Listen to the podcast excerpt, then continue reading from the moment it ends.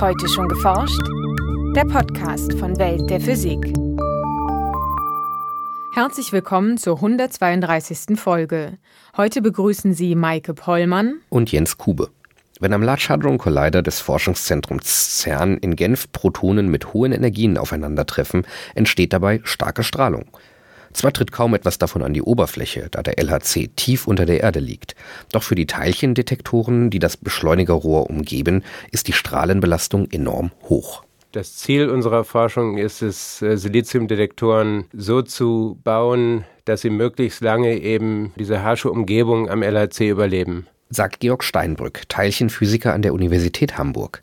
Gemeinsam mit seiner Forschungsgruppe arbeitet er an Detektorkomponenten, die auch in zukünftigen Beschleunigern zuverlässig funktionieren.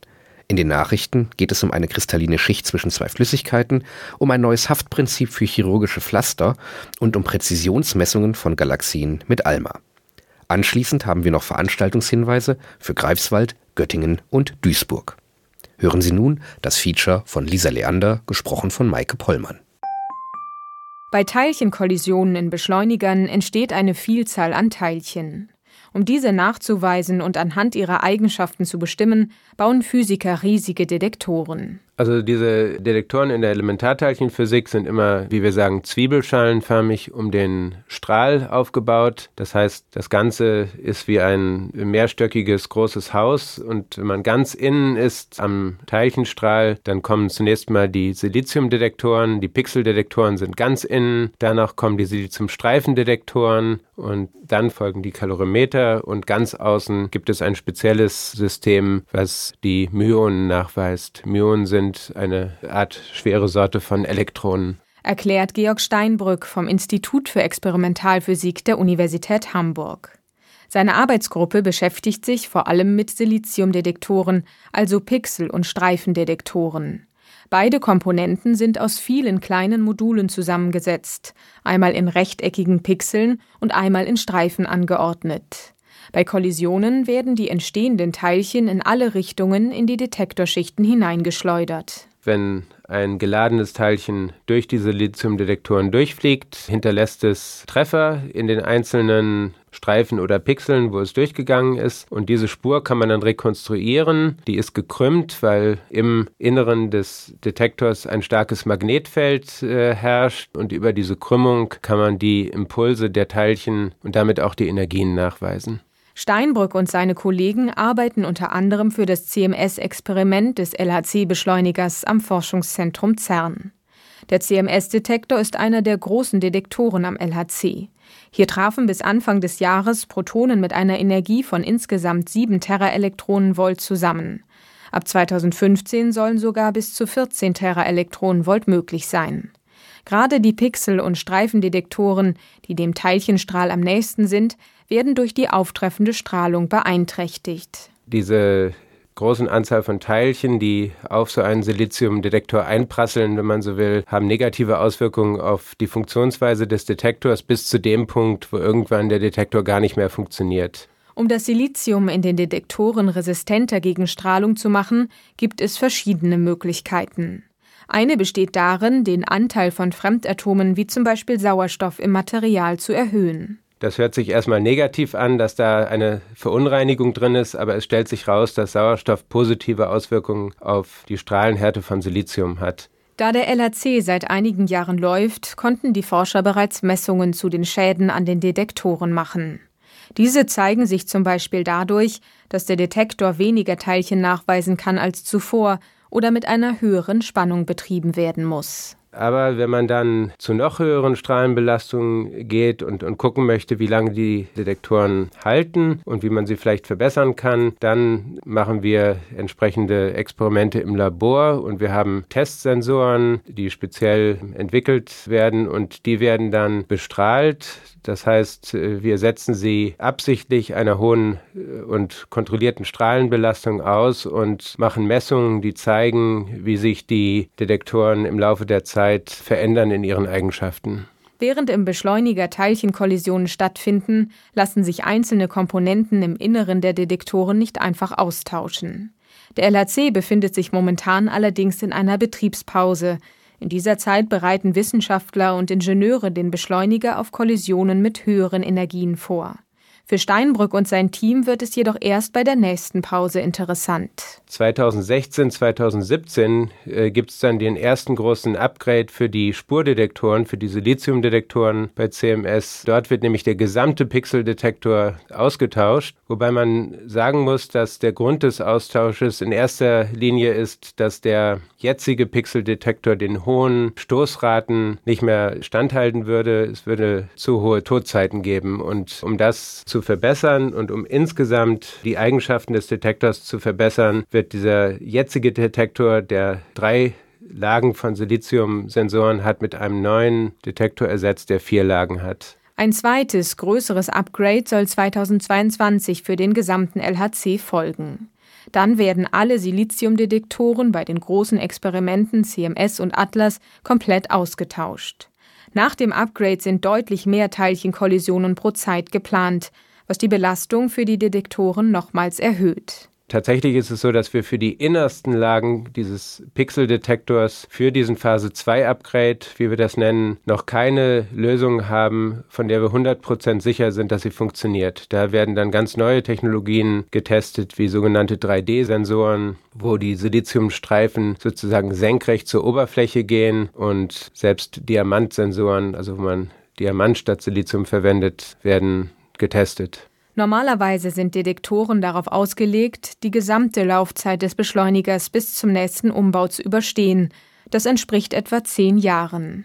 Es ist aber auch nicht ausgeschlossen, dass man einen Detektor absichtlich so baut, dass man die innersten ein, zwei Lagen vorher schon austauscht nach, nach einigen Jahren, wenn man keine Lösung findet, die wirklich diese gesamten zehn Jahre überleben wird. Ein weiteres Projekt, an dem die Hamburger Arbeitsgruppe mitarbeitet, ist der European XFEL, der derzeit in Hamburg entsteht. Dabei handelt es sich um einen freie Elektronenlaser, der in Zukunft ultrakurze Röntgenblitze für verschiedene Bereiche der Forschung erzeugen soll. Geplanter Start ist 2015. Anders als bei den Experimenten am LHC werden hier Elektronen beschleunigt und auf einen engen Slalomkurs gelenkt, damit sie energiereiche Photonen aussenden. Die Siliziumdetektoren, die hier zum Einsatz kommen, basieren auf einer ähnlichen Technik wie die des CMS-Experiments. Es gibt aber auch ein paar große Unterschiede. Einmal ist es so, dass dieser ähm, Siliziumdetektor für XFEL, das Projekt, an dem wir beteiligt sind, nennt sich Egypt Adaptive Gain Integrating Pixel Detector. Dort hat man einen sehr, sehr großen dynamischen Bereich. Man möchte im Idealfall einzelne Photonen nachweisen können, aber hat auch Bilder, wo man bis zu 10 hoch 4 oder sogar 10 hoch 5 Photonen in einem Pixel hat. Und um diesen großen dynamischen Bereich verarbeiten zu können, hat dieser Pixel Auslesechip ein sogenanntes äh, Gain Switching, wo man den Verstärkungs, wo der Verstärkungsfaktor dynamisch äh, angepasst wird in drei verschiedenen Stufen. Auch die Art der Strahlenschäden unterscheidet sich. Beim European XFEL wird vor allem ionisierende Strahlung entstehen, die Elektronen aus der Hülle der Siliziumatome herauslöst, während die Strahlung am LHC meist ganze Atome aus dem Siliziumgitter entfernt und dadurch Störstellen im Material erzeugt. Auf alle diese unterschiedlichen Voraussetzungen und Arten von Beschleunigern müssen sich Steinbrück und sein Team einstellen, um eine möglichst optimale Lösung für die Langlebigkeit der Detektoren zu finden. Nachrichten Einige Flüssigkeiten lassen sich nicht miteinander vermischen. Bekannte Beispiele dafür sind Wasser und Öl. Was an der Grenzschicht solcher Flüssigkeiten passiert, ist jedoch schwer zu beobachten und bisher wenig verstanden. Ein internationales Forscherteam fand nun eine geordnete Kristallschicht aus fünf Atomlagen zwischen Quecksilber und einer Salzlösung mit Fluor, Brom und Bleiionen. Ihre Ergebnisse veröffentlichten sie in der Zeitschrift Proceedings of the National Academy of Science. Die Wissenschaftler um Annika Elsen von der Universität Kiel setzten ein neu entwickeltes Instrument an der Synchrotronquelle Petra 3 am DESI ein, um die Grenzschicht zwischen den beiden Flüssigkeiten zu untersuchen. Anhand des Beugungsmusters im Röntgenlicht der Synchrotronquelle können die Forscher Rückschlüsse auf die Struktur der Grenzschicht ziehen. Das Team fand in den Proben nun eine Schicht mit geordneter Kristallstruktur, die dünner als ein Nanometer war. Diese Schicht besteht nach Angaben der Forscher aus einer Atomlage Fluor zwischen zwei Lagen Blei und zwei Bromlagen. Solche Schichten auf atomarer Ebene zu verstehen, ist für die Grundlagenforschung ebenso spannend wie für die Anwendung. Es gibt bereits erste Verfahren, um an Grenzschichten in Flüssigkeiten kostengünstig Halbleiter herzustellen. Ärzte klammern, nähen und setzen chemische Haftmittel ein, um Wunden zu schließen oder transplantiertes Gewebe zu befestigen. Jetzt haben Forscher ein Pflaster mit einem neuartigen Haftprinzip entwickelt. Als Vorbild diente ein parasitischer Wurm, der sich rein mechanisch in der Darmwand von Fischen festklammert, indem er sein Vorderteil stark anschwellen lässt. Nach demselben Prinzip funktioniert das neue Pflaster, das mit Tausenden von Mikronadeln besetzt ist. Sobald die kegelförmigen Nadeln ins Gewebe eingedrungen sind, schwellen die Spitzen aus einem Hydrogel durch Aufnahme von Gewebeflüssigkeit stark an und sorgen so für einen festen Halt. Sowohl das Anbringen als auch das spätere Ablösen des Pflasters ist viel schonender als bisherige Methoden, berichten die Forscher in der Zeitschrift Nature Communications. Zudem sei die Klebkraft der Mikronadelspitzen mehr als dreimal größer als bei konventionellen chirurgischen Klammern, die zur Fixierung von Hauttransplantaten benutzt werden.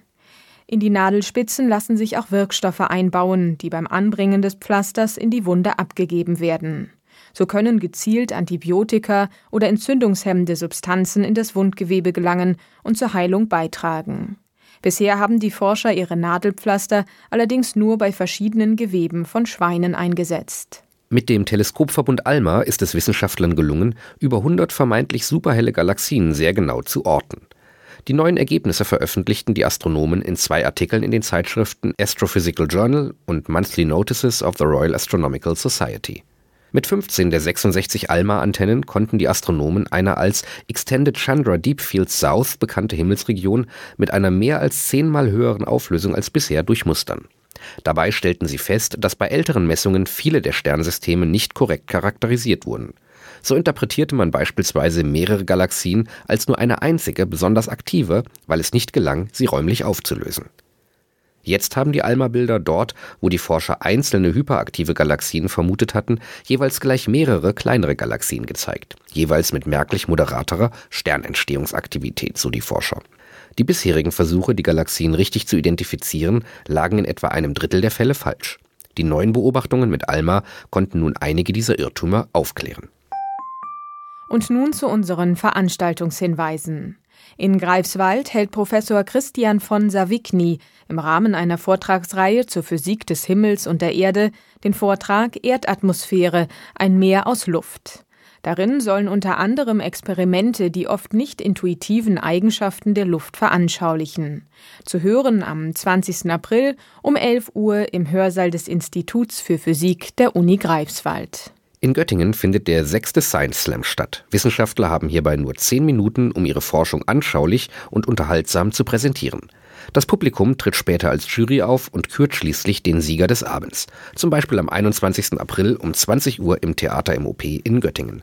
Der Eintritt kostet 5 Euro. In Duisburg spricht Professor Ferdi Schütt vom Max-Planck-Institut für Kohlenforschung in Mülheim über Energiesysteme der Zukunft. Darin geht es unter anderem um verschiedene Ansätze, mit denen die Energiewende realisiert werden kann. Die Veranstaltung findet statt am 22. April um 13 Uhr im Seminarraum 242 des Nanoenergietechnikzentrums am Campus Duisburg. Das war's für heute. Bleiben Sie wissenschaftlich und laden Sie uns auch nächstes Mal wieder herunter. Welt der Physik wird Ihnen präsentiert vom Bundesministerium für Bildung und Forschung und der Deutschen Physikalischen Gesellschaft.